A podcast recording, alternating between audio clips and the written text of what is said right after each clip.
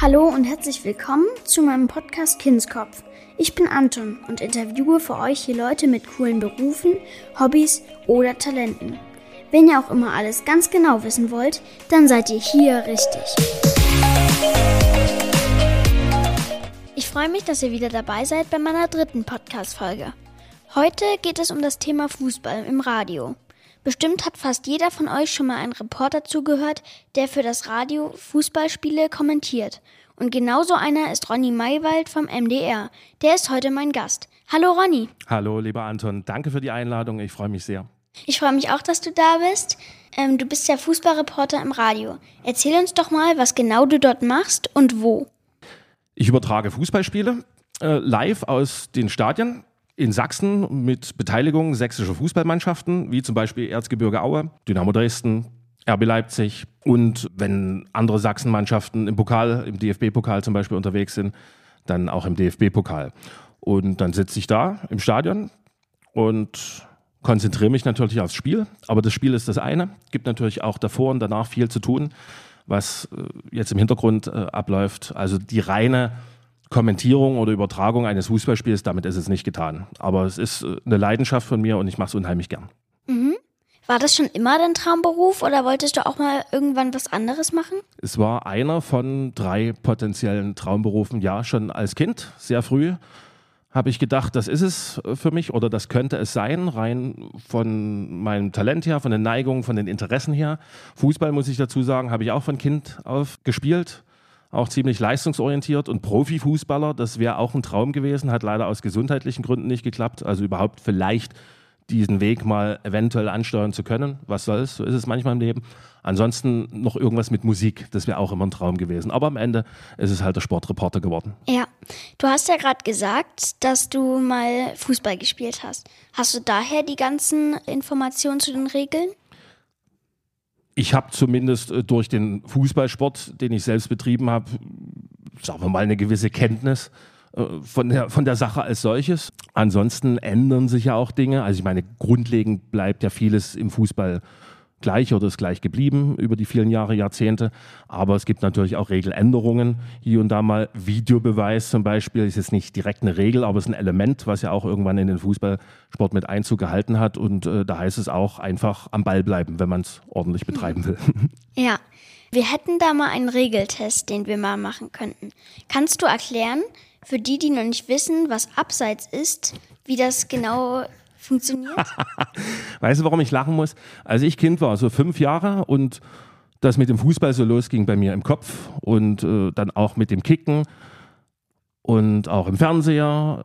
Das war das Einzige, was ich erstmal nicht verstanden habe, wo ich am längsten gebraucht habe, wo ich zu meinem Papa immer gesagt habe, wie ist denn das hier mit dem Abseits? Erklär mir das mal. Und ich habe es gefühlt zwei Jahre nicht begriffen.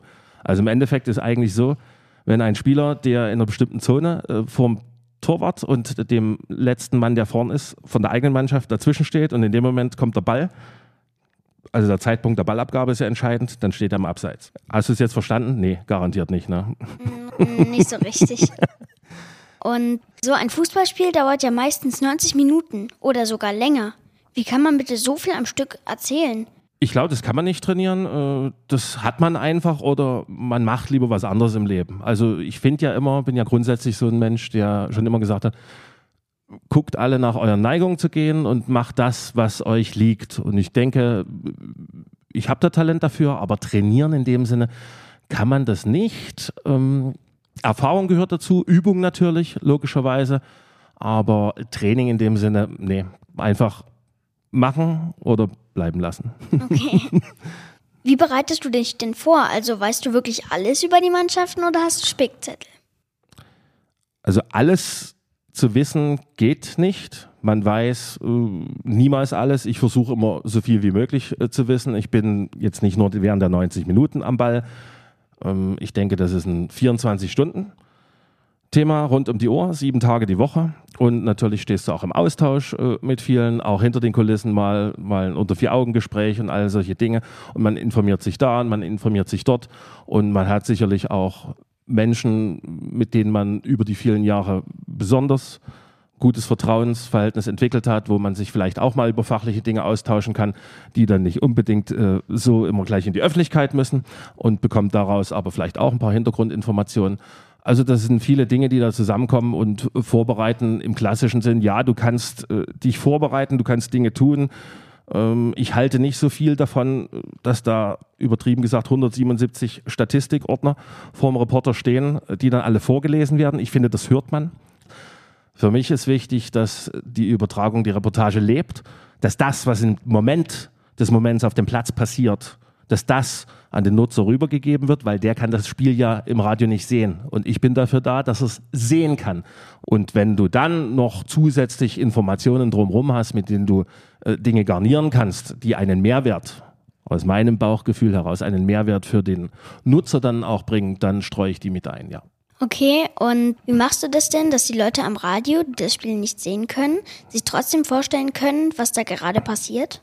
Das ist eine gute Frage, weil das hat mich letztens ein Vater eines guten Freundes auch gefragt, letzte Woche erst. Ich kann es dir auch nicht sagen. Es ist Instinkt. Also ich versuche das zu schildern und wiederzugeben, was auf dem Platz passiert. Und natürlich braucht es dann sicherlich auch ein paar sprachlicher Mittel und da vielleicht eines gewissen Wortschatzes und ein paar andere Dinge, aber das ist dann auch vielleicht eine Talentfrage irgendwo. Und in 90 Minuten muss man ja bestimmt auch mal auf Toilette trinken, essen, niesen oder was weiß ich. Wie machst du das denn?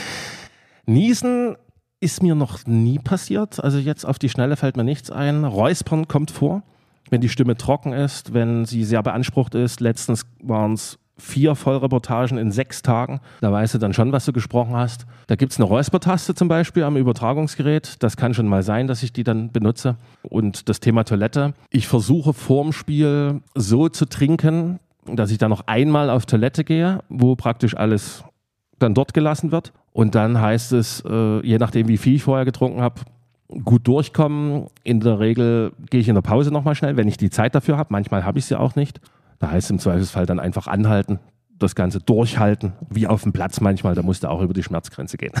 Ja. Kann es auch passieren, dass es mal technische Pannen gibt? Oh ja, oh ja, Anton, äh, nicht so knapp. Der große Horror, auch für mich, sage ich ganz ehrlich, man hat mit den Jahren ein bisschen mehr gelernt, damit umzugehen, aber es wurmt, es ärgert und es nervt dann in dem Moment, wenn es passiert. Jüngst erst in Aue, aber ich glaube, da war auch Stromausfall zu Beginn des Heimspiels gegen Sandhausen im Stadion. Also da waren auch die Fernsehkollegen massiv betroffen, da gab es Riesenprobleme und wir hatten dann auch mit unserer Ansicht Dauerleitung, die grundsätzlich gut funktioniert, Riesenprobleme in der ersten Halbzeit.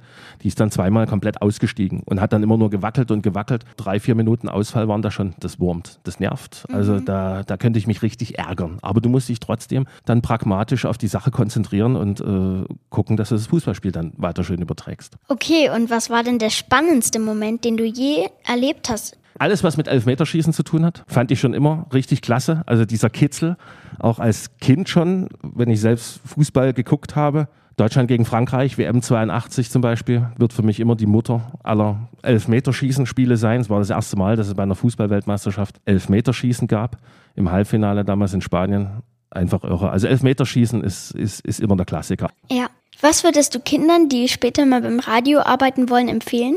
Als erstes vielleicht in sich selbst hineinhorchen. Ist es das möglicherweise, was ich wirklich mal machen möchte, äh, wofür ich Leidenschaft, Hingabe aufbringen will, wofür ich Talent habe, all diese Dinge. Und wenn das so gegeben ist, dann einfach mit allen Möglichkeiten, die heutzutage existieren, dieser Leidenschaft, dieser Passion mit Hingabe nachgehen und alles ausschöpfen. Wie zum Beispiel, fang mit dem Podcast an, wenn du zehn oder elf Jahre jung bist. Äh, setz dich einfach mit den Dingen auseinander, die es da alles so gibt an Möglichkeiten.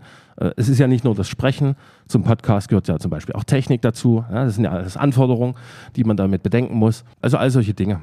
Mhm. Ich habe jetzt noch mal eine Schnellfragerunde für dich. okay. Ich gebe dir zwei Antworten und du entscheidest dich schnell für eine. Bist du bereit? Ja. Dann legen wir los. Berge oder Meer? Ganz klar mehr. Nudeln oder Pizza? Nudeln. Kaffee oder Tee? Eigentlich weder noch. Wasser. Schwarz oder weiß? Beides. Radio oder TV? Radio, ja. Schokolade oder Gummibärchen? Ach, das habe ich beides schon als Kind wahnsinnig gemocht. Ähm, aktuell eher Schokolade. Tattoo oder Piercing? Weder noch. Geld oder Liebe? Liebe. Feiern oder chillen? Als ich jünger war, vielleicht eher mal noch feiern. Heutzutage, wenn die Zeit überhaupt gegeben ist, gern mal chillen. Hund oder Katze? Hund. Regen oder Sonne? Sonne. Chaotisch oder ordentlich? Ordentlich ist schon klasse, aber manchmal geht es im Leben auch chaotisch zu. nur noch lügen oder nur noch die Wahrheit sagen? Nur die Wahrheit. Immer die Wahrheit. So, damit wären wir am Ende der Folge angelangt. Vielen Dank, Ronny, dass du heute mein Gast gewesen bist. Es hat mir sehr viel Spaß gemacht mit dir. Ich hoffe, dir auch. Es hat großen Spaß gemacht, äh, lieber Anton. Danke für die Einladung nochmal, wie eingangs gesagt. Und ich finde das ganz große Klasse, was du hier auf die Beine stellst und äh, wie du praktisch etwas, was dich interessiert, was dich begeistert, einfach äh, ja, vorantreibst. Viel Erfolg dafür weiter. Dankeschön. Und wenn ihr mehr über Ronny hören wollt, schaltet ihr einfach mal den MDR Hörfunk ein. Ansonsten danke an euch, dass ihr uns bis zum Schluss zugehört habt. Und damit verabschieden wir uns. Tschüss. Ciao, ciao.